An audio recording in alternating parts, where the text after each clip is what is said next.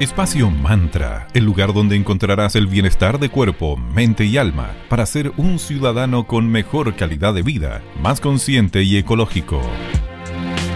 Hola a todas y todos, bienvenidos a Espacio Mantra. ¿Cómo están? Esperamos que estén súper bien el día de hoy. Hola Sandrita, ¿cómo estás? Todo bien por acá, querida Vale. Hoy, miércoles 24 de febrero del 2021. Ya no queda nada de febrero, qué locura. Bueno, en Espacio Mantra, como saben, nos encanta destacar lo bueno y compartir buenas noticias. El pasado día 7 de enero de este año se publicó la Ley de Eficiencia Energética. Esta ley va a buscar ayudar a controlar el uso de manera racional y eficiente de los recursos energéticos. Así es, esto además ayudará a mejorar la productividad y competitividad económica. También mejorará la calidad de vida de las personas y lo más importante, ayudará a reducir las emisiones de contaminantes de todo tipo. Al menos esa es la idea de tener esta nueva legislación en nuestro país. Con esta ley se espera un 5,5% de reducción del consumo energético de aquí al 2030. Y un 7% de aquí al 2035. Se estima además que apenas se ponga en marcha esta ley, hay un potencial del 5 al 7% de reducción de consumo, lo que equivale a hasta 6,8 millones de toneladas de CO2 evitadas, Sandrita. Imagínate todo ese bien que se va a lograr. Es un gran desafío el que se viene por delante, pero hay que comenzar y muy bien que ya 2021 sea el punto de inicio. Sí, y aparte que eh, las personas entendamos que este esfuerzo no es solo por parte de la industria, sino que también nosotros desde nuestras casas tenemos que tomar las medidas necesarias para apoyar en esta disminución de consumo. Además, esta ley va a realizar una calificación energética de edificaciones. Las viviendas consumen casi un 15% de la energía total del país y parte importante de esta cifra es por el uso de la calefacción. Sí, las edificaciones que incluyen tanto las viviendas como los edificios deberán contar con una calificación energética, que es un etiquetado, para así obtener su recepción final o definitiva. Ah, tal cual como hoy eh, lo vemos en los electrodomésticos, como en los refrigeradores que tienen estas etiquetitas, asimismo va a operar eh, las viviendas. De esta manera em, eh, va, va a haber como tú como consumidor vas a poder elegir y ser un consumidor así más responsable, más verde. También esta ley busca crear estándares de eficiencia para los vehículos el proyecto busca que se usen más vehículos eficientes, haciendo énfasis en los híbridos o eléctricos. Además, se va a realizar una medición en kilómetros por litros de gasolina equivalente, lo que informará su equivalencia en gramos de CO2 por kilómetro. Se buscará además facilitar el acceso y conexión de vehículos eléctricos a la red de carga. Esto va a permitir que haya un desarrollo armónico y va a entregar un libre acceso de cargadores que van a estar abiertos para el uso de la comunidad. Así que súper bien. Como siempre escuchemos buena música, vamos con Yamiroquai, con High Times y continuamos aquí con más en Espacio Mantra. You don't need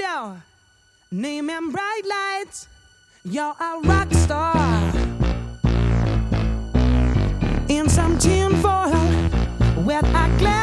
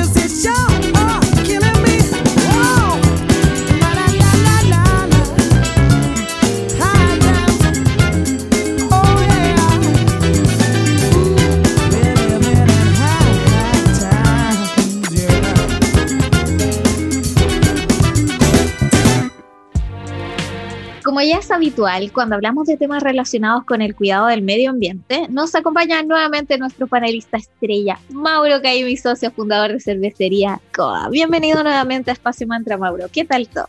Hola, Sandra, vale, eh, muy bien. Eh, feliz de estar acá eh, en un nuevo episodio. por nuestro lado se nota el modo entre vacaciones, ánimo positivo por las vacunas, eh, algunas comunas que cambian de fase, porque está todo en el mundo cervecero, está bastante movido como, como normalmente esperamos los veranos y no, no está haciendo así, así que eh, también feliz por eso. Qué bueno, Mauro. Y Mauro, en el bloque anterior compartimos la ley de eficiencia energética que fue promulgada hace poquito. ¿Consideras que será útil en la práctica para el sector industrial? ¿Y existen incentivos para ser más eficientes energéticamente hablando? ¿Qué crees tú al respecto? Una pregunta bastante técnica. La, ley, la, ley en detalle no, no la he estudiado. Eh, sí, por supuesto, lo que busca es, precisamente eso, generar, generar incentivos y, favorecer, favorecer la inversión en, en energías limpias y en, una economía más, más, verde. Por supuesto, eh, el gobierno no es el único que tiene que, que, o el gobierno o el Congreso es el único que tiene que poner leyes y, y ya está y nos vamos a hacer más verdes. Afortunadamente Chile está en una carrera hacia, hacia la sustentabilidad y, y, está enmarcado en, acuerdos internacionales bien concretos. Por lo tanto, estamos haciendo bien la pega de cara al 2030, al 2050 hay hechos concretos que tienen que cumplirse y Chile va bien encaminado. Hay cierres de plantas termo, termoeléctricas, hay fuerte inversión en energía solar en el norte, eh, hay proyectos, por ejemplo, ahora está súper de moda todo lo del, lo del hidrógeno verde. Entonces, están como pasando hartas cosas y, esta, y esta ley viene a, viene a contribuir a, que sigan pasando. De todas formas, yo creo que para avanzar eh, como, como, país y en general como, como, como, planeta hacia, un, hacia negocios más verdes, hacia una industria más verde, tienen que alinearse varias cosas. Son varios los actores que están involucrados. Uno, son todas las empresas o las industrias que sí o sí tenemos que hacer un vuelco hacia, hacia dejar, de, dejar, de, dejar de ser un problema hacia cambiar nuestra materia energética, cambiar nuestra forma de, de hacer los productos, del empaque, de la vuelta, de la logística, etcétera. Y, y los incentivos hoy día cuesta, cuesta hacer eso sin ver un poco el retorno o sin verlo como un gran costo o el gran favor que le estamos haciendo a todos. Entonces, eh, ¿cómo hacemos que eso cambie? Por un lado, los consumidores tienen que preferir las empresas que están haciendo eso, por otro, tiene que haber incentivos, por otro, tiene que haber eh, mayor tecnología para que esos cambios sean más fáciles. Pero hay todo otro bloque, que son todos los fondos de inversión grandotes, nacionales o extranjeros, que invierten en eh, proyectos. Y esas son inversiones grandotas, son inversiones de macroproyectos y en general proyectos que pueden ser de largo plazo. ¿Y cómo hacemos entonces para que esas inversiones de, esos fondos de capitales se vayan a proyectos eh, valiosos, proyectos verdes, proyectos como tal? Porque ellos lo que van a buscar es mayor rentabilidad. Eh, entonces, si no logramos poner los incentivos para que esos fondos destinen eh, un poco la plata que, hace girar la rueda eh, en proyectos que, valgan la pena para invertir, como por ejemplo el hidrógeno verde que ahora están viendo, que es como, oh, lo que se viene en el futuro, por lo tanto esto va a ser rentable, por lo tanto, oh, invirtamos ahí. Eh, hasta que no se vea eso, es difícil generar cambios cambios a nivel macro que, que, cambien la aguja. por supuesto, cada persona en su casa, en sus decisiones, tiene que preferir y aportar, pero necesitamos que, que estas macro estos macroelementos también se alineen con, con ese giro. Eh, por lo tanto, para volver a la pregunta inicial, la ley, la ley ayuda a favorecer, genera incentivos, pone subsidios en ciertas cosas y eso ayuda entonces a que las decisiones tanto de los consumidores como de los negocios, como tal vez de estos grandes fondos, apunten hacia invertir y desarrollar proyectos más sustentables, más verdes y también de más largo plazo.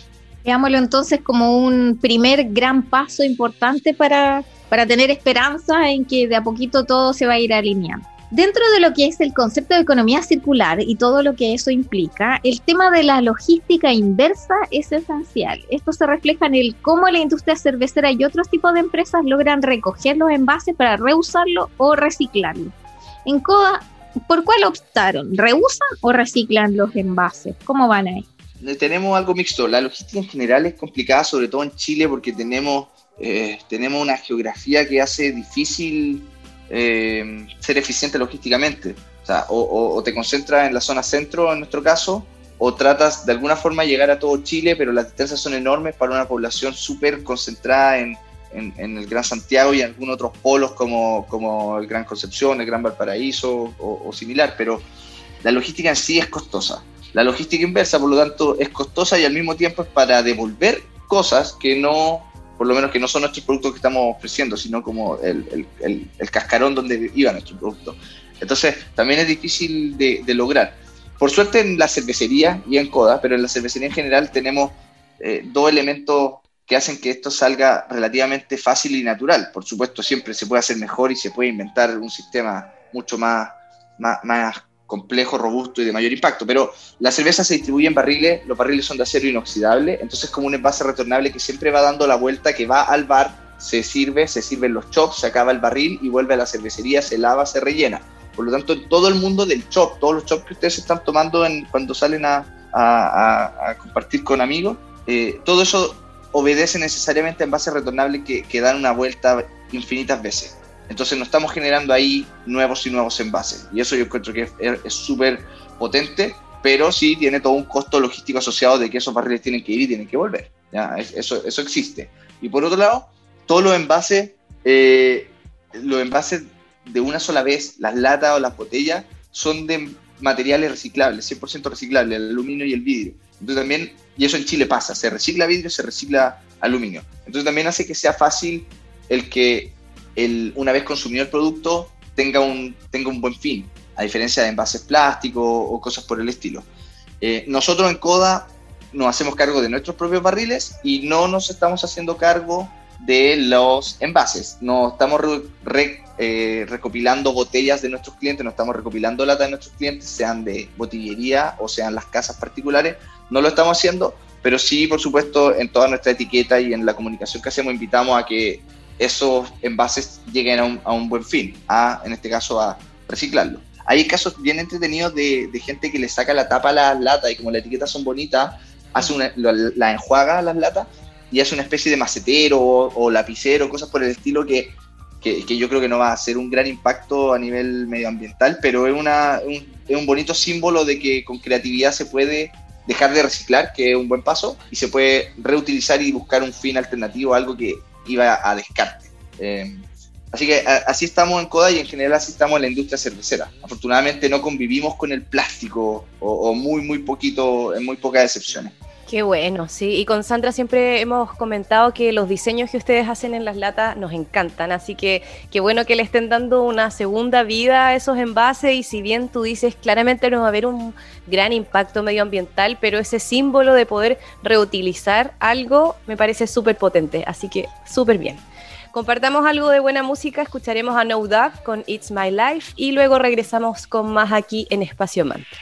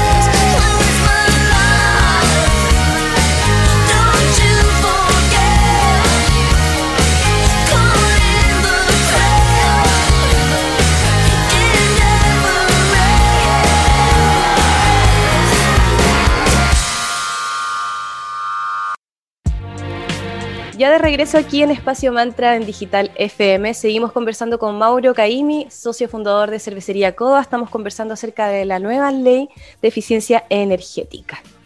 Eh, Mauro en Coda se la han jugado por el aluminio y el ecodiseño en sus envases. De hecho, estábamos conversando de cómo las personas le están dando como una segunda vida a las latas y han pensado en hacer algún tipo de campaña en la que muestren los múltiples usos que les pudiesen dar a sus maravillosas latas con sus diseños y además cómo ha sido la evaluación luego de hacer el cambio desde el vidrio al aluminio.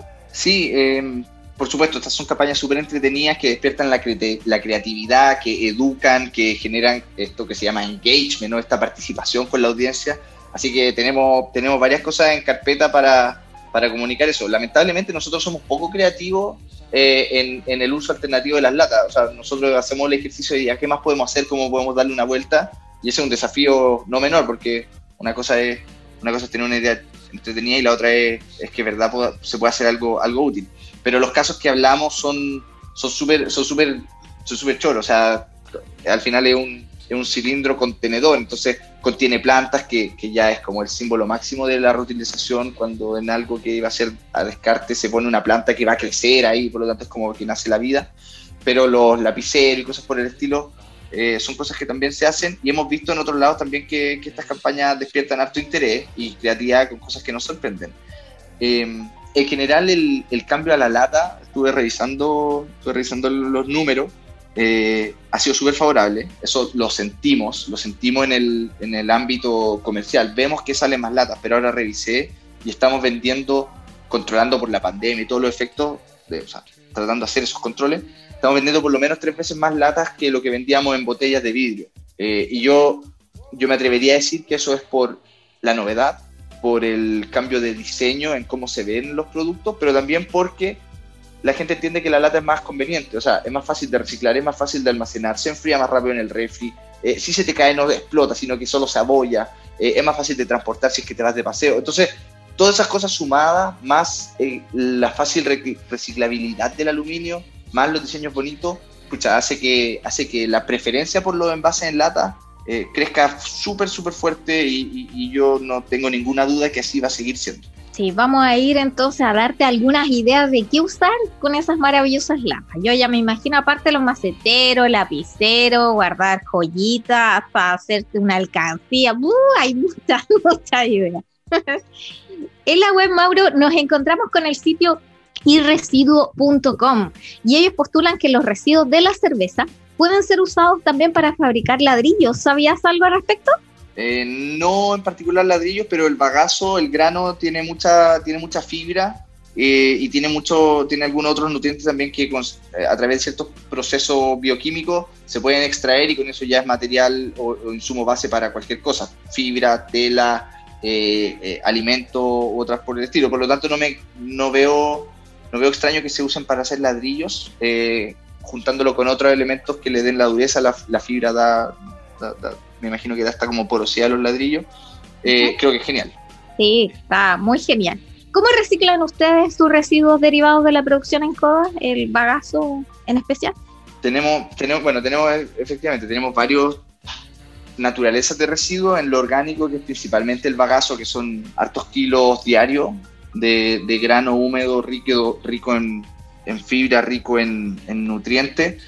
Eh, teníamos, estábamos trabajando con un proyecto, me parece que esto lo hemos, lo hemos hablado en otro, en otro episodio, donde, donde las chicas hacían eh, eco snacks, hacían alimentos saludables en base a la fibra del grano de, que nos sobraba del proceso de hacer cerveza. Ellas recibían nuestro grano, que ya pasó por nuestro proceso, y, y, precisamente esto, extraían la fibra, usaban una, un, un, conjunto de enzimas y separaban la fibra de las otras cosas que quedaban en el grano, tenían fibra pura y esa fibra sólida de bagazo de cerveza es distinta a, otras fibras que se encuentran en, en el mercado para, para, hacer alimentos, por ejemplo estos cereales ricos en fibra o yogur con fibra. Esta tenía una fibra natural, yo no soy experto en fibra, pero ella sí, y, y, y el Eco Snack era súper saludable y súper bueno para, para eh, poco para mejorar ciertos problemas estomacales, de, cosas por el estilo, y al mismo tiempo la vuelta completa era genial. O sea, eh, lo que nos sobraba a nosotros era el insumo para ella y esto es la eh, economía circular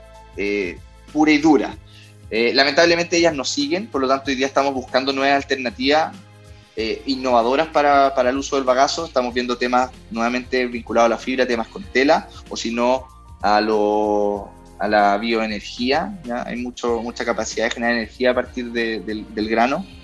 Eh, pero por ahora estamos trabajando con, eh, con Don América, un emprendedor rural de acá de Casablanca que se dedica a la, agricultura y él usa el grano para alimento para, para sus aves y, cerdos, que, un poco a eso se dedica en su vida.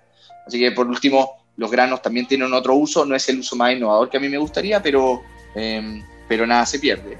Y después en el agua, pero tenemos agua y después tenemos los otros residuos sólidos de, de, empaque y cosas por el estilo. El agua nosotros le damos todas las vueltas vías por haber en el, con el fin de minimizar el consumo de agua que, se, que, que tenemos que finalmente descartar y lo que se descarta termina en riego. El único cuidado que tenemos que hacer, que es la parte difícil, es ver que lo que vaya a riego no contenga nada dañino para el ambiente. O sea, usamos re poco químico en la, en la industria, pero, pero siempre hay algo químico, entonces hay que, hay que saber o limpiar o, o, separar para, para, para, que esto no pase al riego y nosotros, como estamos en zona rural, esa agua eh, eventualmente va, en alguna, en alguna proporción va a permear y va a volver a las napas subterráneas, entonces tampoco se pierde mucha agua y eso nos deja muy, muy felices.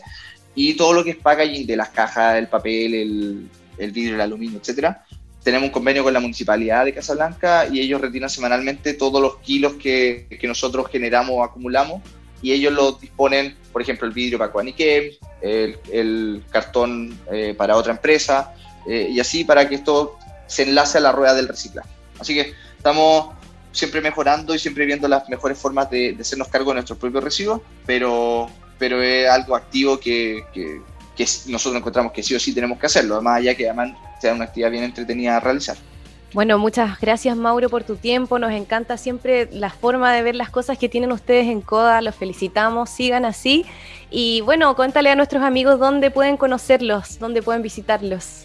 Por supuesto, en redes sociales síganos en arroba cervecería coda, tanto en Facebook como en Instagram. Vamos a tener una campaña ahora eh, los últimos días de febrero para que estén atentos. Va a ser bien entretenida. Tenemos unos, unos, unos cajas, posavasos y vasos junto con cerveza de edición limitada en, en, colaboración con unos ilustradores bien conocidos en Chile. Eh, son poquitas unidades, así que eh, súmense, estén atentos porque, porque se, viene, se viene bien entretenido. Y por supuesto, toda la información y cualquier compra o pedido en coda.cl, súper fácil. Así que, eh, vale, Sandra, nuevamente gracias por la invitación. Eh, me despido, las dejo y hasta la próxima. Muchas gracias, Mauro. Hasta la próxima. Chao, Mauro. Buen día. Gracias. Y llegamos nuevamente a un, al final de nuestro capítulo de hoy. Agradecidas ambas de habernos acompañado hoy nuevamente en esta mañana eh, algo fría, diremos, de, de, aquí de febrero 2021. Para quienes nos escuchan, porque supimos a través de nuestra cuenta de Spotify que también nos escuchan del extranjero, qué honor, qué honor, ¿vale? Gracias, queridos auditores y auditoras de Spotify, porque nos pueden seguir en nuestra cuenta. Ahí están todos los capítulos del programa, incluidos estos personajes famosillos del bienestar que hemos eh, tenido presente y que vamos a seguir teniendo la temporada de marzo en adelante. Bueno, muchas gracias. Nos pueden seguir escuchando en la web también del diario, que, o sea, perdón, de la radio, en digitalfm.cl, donde quedan subidos en SoundCloud todos los capítulos de Espacio Mantra en el costado derecho como en el centro de la página web. Es súper fácil, tú le das clic como si fuera play y ahí están todos los capítulos. También Obviamente, síguenos en nuestras redes sociales, hagamos comunidad. En Facebook somos Espacio Mantra y en Instagram somos arroba espacio.mantra. De poquito ahí la comunidad va aumentando y siempre estamos constantemente subiendo consejitos, frases motivadoras y también tenemos interesantes concursos gracias a nuestros amigos y amigas auspiciadores que cada día van apoyando nuestro proyecto. Nos juntamos prontamente aquí en Espacio Mantra. Que tengan un muy lindo día. Muchas gracias. Chao, chao. Espacio Mantra, el lugar donde encontrarás el bienestar de cuerpo, mente y alma para ser un ciudadano con mejor calidad de vida, más consciente y ecológico.